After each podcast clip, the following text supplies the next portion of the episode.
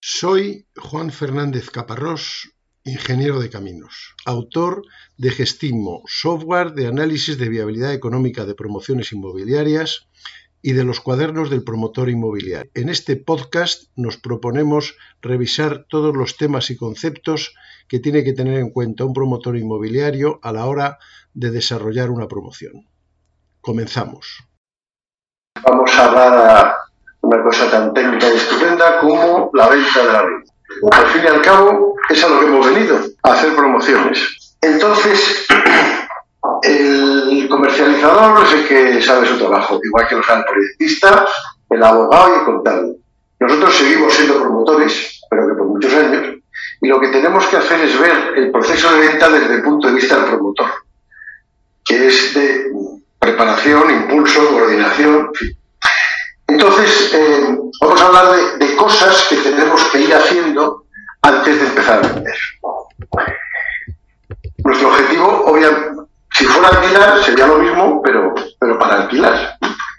Em, lo primero que tenemos que saber, y eso yo creo que ya lo hemos hablado repetidas veces a lo largo de estas clases, es que tenemos que saber lo que queremos, lo que nos deja la ordenanza en la ficha urbanística y lo que queremos nosotros. Entonces, esto es muy primario, es muy al Cuando antes de tomar la decisión, digámonos a la clase 1, antes de tomar la decisión de la compra de, del solar, de actualizar la promoción, pues tenemos que saber qué tipo de vivienda vamos a hacer. No se trata de si el baño tiene 3 metros cuadrados o cuatro y medio. Pero tenemos que saber si son de una cierta calidad, de un cierto tamaño, con una cierta distribución, etc. Y eso desde el principio. Eh, porque si no, luego nos daremos grandes tropezones. Y, en esos momentos pues haremos un mono, un anteproyecto, de la, de la edificación en, en, la parcela. Pero luego vamos a hacer un proyecto básico y en el proyecto básico nosotros le tenemos que dar instrucciones al arquitecto. Le queremos, tenemos que decir qué es lo que queremos. Si queremos viviendas de eh, con grifos de oro o baratito, baratito, porque no, no llega. Y sobre todo, no se olviden, estamos haciendo unas viviendas que la gente quiera comprar.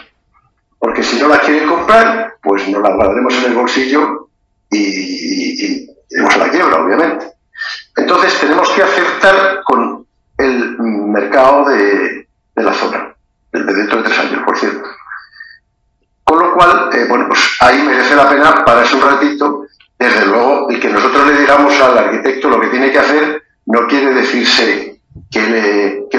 Caso, muy al contrario. Le daremos las ideas generales y él nos planteará opciones. Mm, y elegiremos una y, tiraremos del lápiz, si es que ya se, usa el lápiz, ¿eh? y cambiaremos y pensaremos. Nosotros vamos a tener la visión del que va a tener, que, que, el de que se la está jugando para vender. Y el arquitecto tiene la visión del que quiere hacer un producto arquitectónicamente brillante. Por lo cual, bueno, por ahí lo tenemos que compensar, está claro. También tenemos que pensar que estamos proyectando, bueno, proyecta el proyectista, pero nosotros estamos proyectando en el tiempo una venta a dos o tres años, pueden pasar muchas cosas. Si ganara Putin, pues tendríamos que hacer, en lugar de plazas de garaje para coches, pues probablemente para tanques. Eh, bueno, eh, tenemos que intentar que haya una cierta flexibilidad, y eso también es bueno hacerlo desde el proyecto básico, porque habrá alguna modificación en las viviendas. Eh, pues alguien, si hemos pensado en dos habitaciones, alguien que quiera tres, o al revés, en fin, y que eso no sea sencillo y simple. Eh, luego lo veremos, pero en el momento en el que nos pongamos a, a comenzar la obra y estemos allí ya echando hormigón como locos, y a alguien se le ocurra cambiar algo, como eso nos implique cambiar media casa, el descontrol, el lío organizativo, el alargamiento de plazos y de costes, pues puede ser muy, gordo. Entonces, tenemos que, mm, digamos, desde el principio, en lo que se pueda, pensar en que haya una cierta flexibilidad de que, oye, mm, que resulta que, que vamos a necesitar, que alguien va a pedir una habitación más o una habitación menos, pues mira, tiramos ese de David, pero no me toca al pilar, vamos a diseñar de manera que no toque a las partes fundamentales, ni por dónde vayan las tuberías, ni cosas así. Y eso, pues, si ocurre cuando llega el momento, pues mira qué fácil es. Tiramos un pilar, una, una pared que no, que no molesta a nadie. Y si no lo hemos pensado, pues a lo mejor tenemos grandes problemas. Desde luego, lo que sí es cierto es que eh, la satisfacción del cliente, la interactividad, todas estas cosas tan bonitas que siguen ahora, que se vienen haciendo desde que el mundo es mundo, pero mm, hacer una promoción mm, con una vivienda diferente para cada cliente no solamente es más complejo, sino que es más caro. Entonces, tenemos también que decidir hasta qué punto le vamos a dejar hacer modificaciones. A lo mejor ninguna, a lo mejor muchísimas, eso va a ser más caro, el precio aumentará. A lo mejor unas justitas. Bueno, son cosas que tenemos que tener previsto, obviamente, antes de empezar a vender. Porque si empezamos a vender y dice el, el comercial, nada, usted aquí lo que quiera, vamos, estamos, somos, en fin, dialogantes, cooperativos, em, empáticos y lo que haga falta. Y dice, pues me vais a poner el salón y al otro lado y los dormitorios aquí, con la moneda. Entonces, eso hay que tenerlo controlado desde el primer momento. En cualquier caso, cuando, cuando vayamos a vender, pues vamos a hacer unos contratos. Ya hablamos de los contratos en el módulo 3, ahora serán contratos orientados no a la compra del solar, no somos compradores, sino que somos vendedores. Y nos vamos a encontrar con tres, tres actos jurídicos, en fin, por llamarlo así. El de la reserva, que es un, avanzaremos sobre esto, pero es, digamos, eh, reflejar el compromiso del, o el interés, mejor dicho, el interés del interesado en adquirir una vivienda en nuestra promoción. Y en el que no sabemos, no sabemos mucho, no, sabemos qué ofrecerle, porque lo vamos a tener que hacer por vía, eh, dado que los bancos se ponen muy pesaditos y quieren tener muchas ventas antes de empezar a dejarnos utilizar la hipoteca y nosotros necesitamos la hipoteca para hacer la obra, pues antes de tener licencia. Con lo cual ahí habrá que hacer un contrato un poco, eh, bueno, flexible. Sin engañar a nadie, porque ahora veremos que no se puede engañar, pero dándonos opciones y dando opciones al, al comprador. Oiga, esto está pendiente de licencia. Tenemos este proyecto, si el proyecto varía y la licencia varía y hace variar, pues tendremos otras cosas. Pero usted se puede ir si quiere sin ningún tipo de... Los cubrecos de inglés, no preguntamos. Y para eso le vamos a pedir poco dinero, mil euros, dos mil, no el 10%. Luego, cuando ya hayamos hecho, eh, tengamos la licencia y hayamos eh, hecho eh, la división horizontal y ya podamos proponer el tercero derecha con absoluta, con absoluto conocimiento de que son 97,42 metros cuadrados, entonces es cuando habrá que hacer un contrato de arras. Ya dimos el contrato de arras para la compra solar, pues es un contrato de arras para la venta de la vivienda, en el cual pues habrá un, 10% seguramente, se, se planearán unos pagos aplazados y ahí sí que ya nos comprometemos.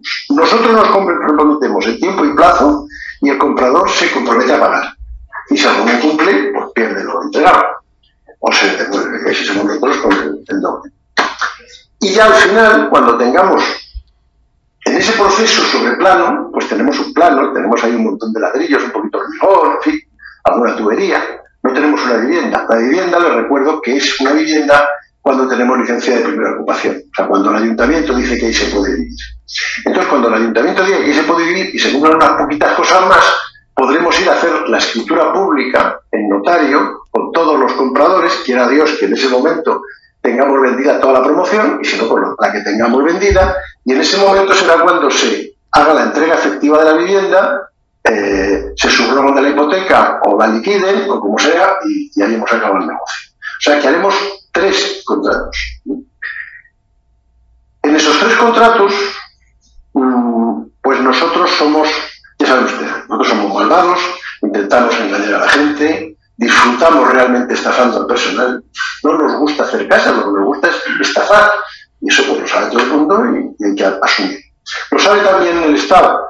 Y, aunque lo digo de broma, pues sí se han dado durante mucho tiempo en el pasado eh, situaciones de abuso y entonces hay una parte más potente, que sería el promotor, la empresa promotora, y hay una parte más débil, que es el comprador. Entre otras cosas, pues porque la empresa promotora sabe de viviendas y el promotor, digo, el comprador, pues será un honrado electricista, no tiene que saber nada de legislación.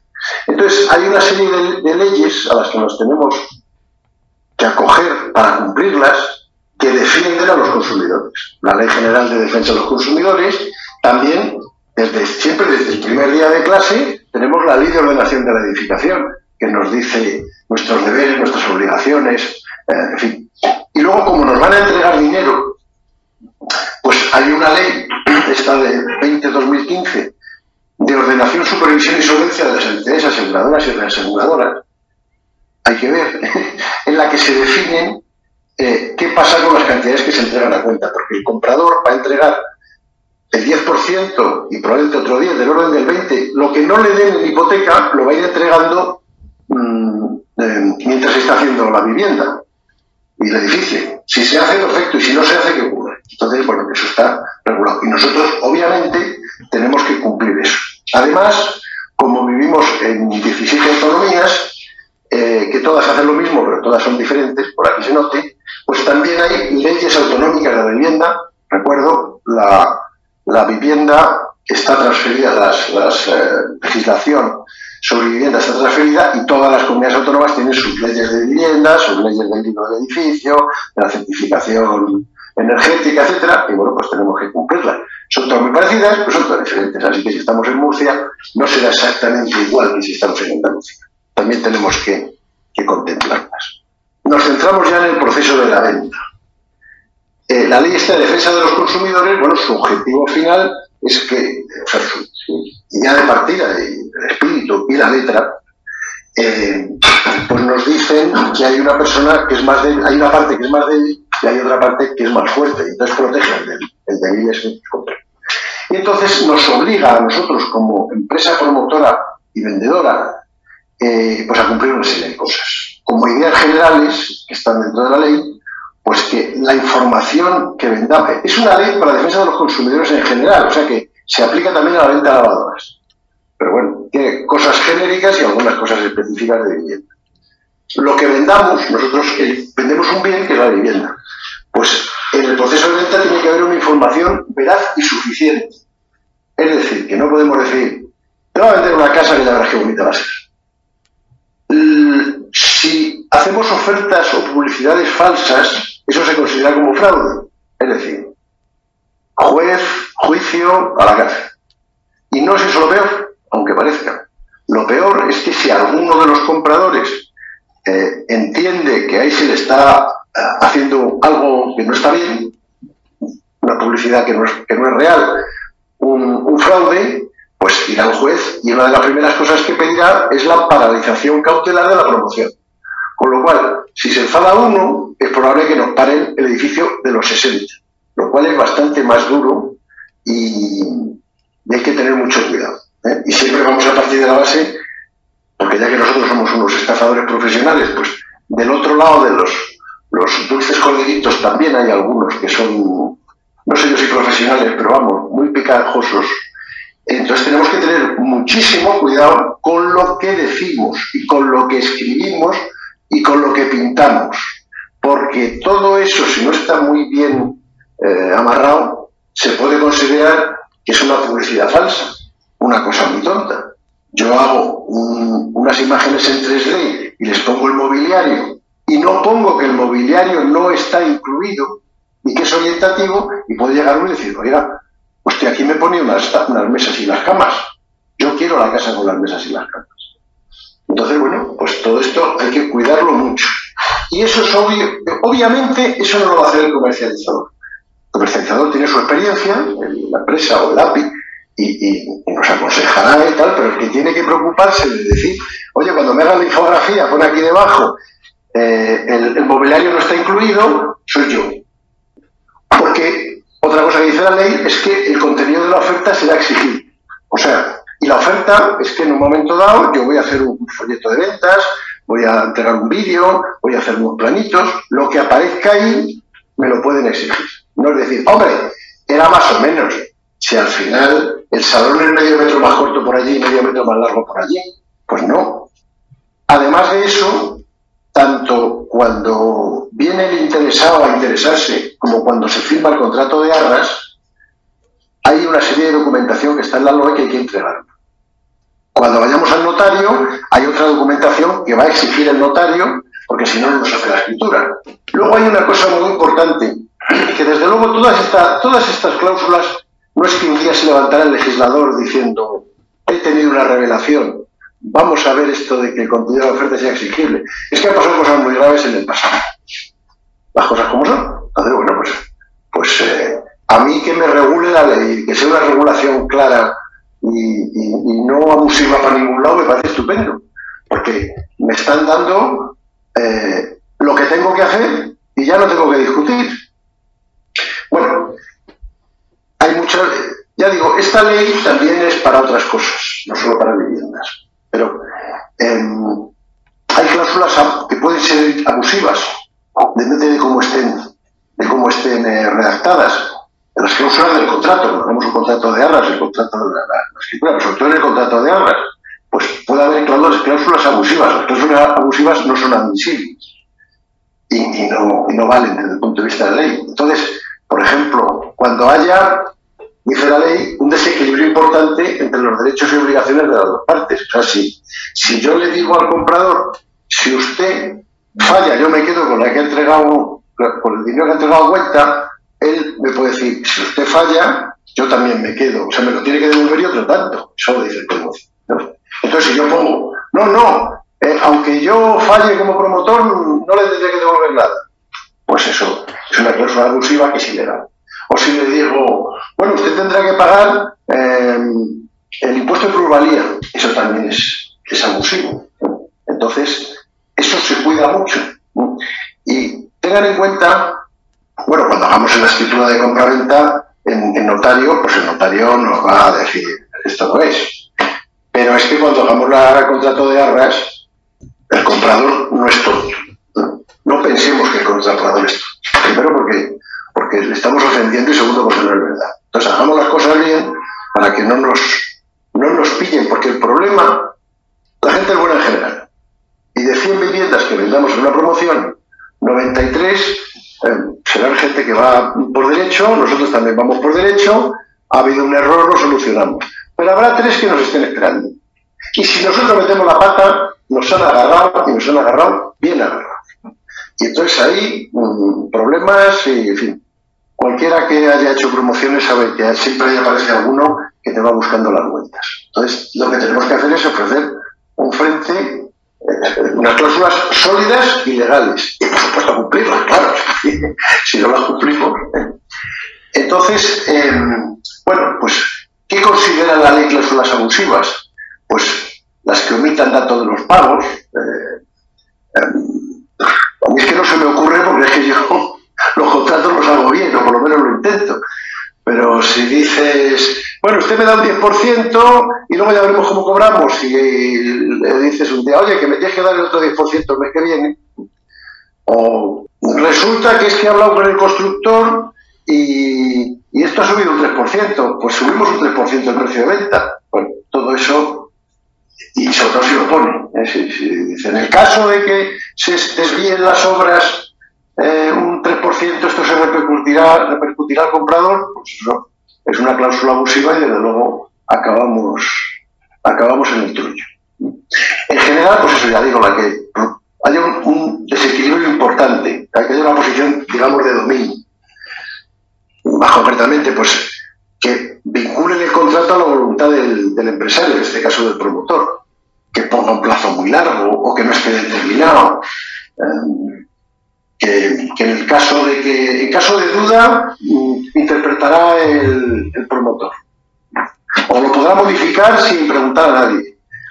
O, que le, eh, la ley de, defensa del consumidor le, da unos derechos, pues que en el contrato digamos, bueno, pues no, mm, el comprador renuncia al derecho de no sé qué lo que comentaba antes, la falta de reciprocidad. O sea, si, si, yo no cumplo, si tú no cumples, me quedo con pues si yo no cumplo, te quedas tú y otro tanto que es lo que dice el Código Civil. Pues si pongo, no, no, yo nunca devolveré.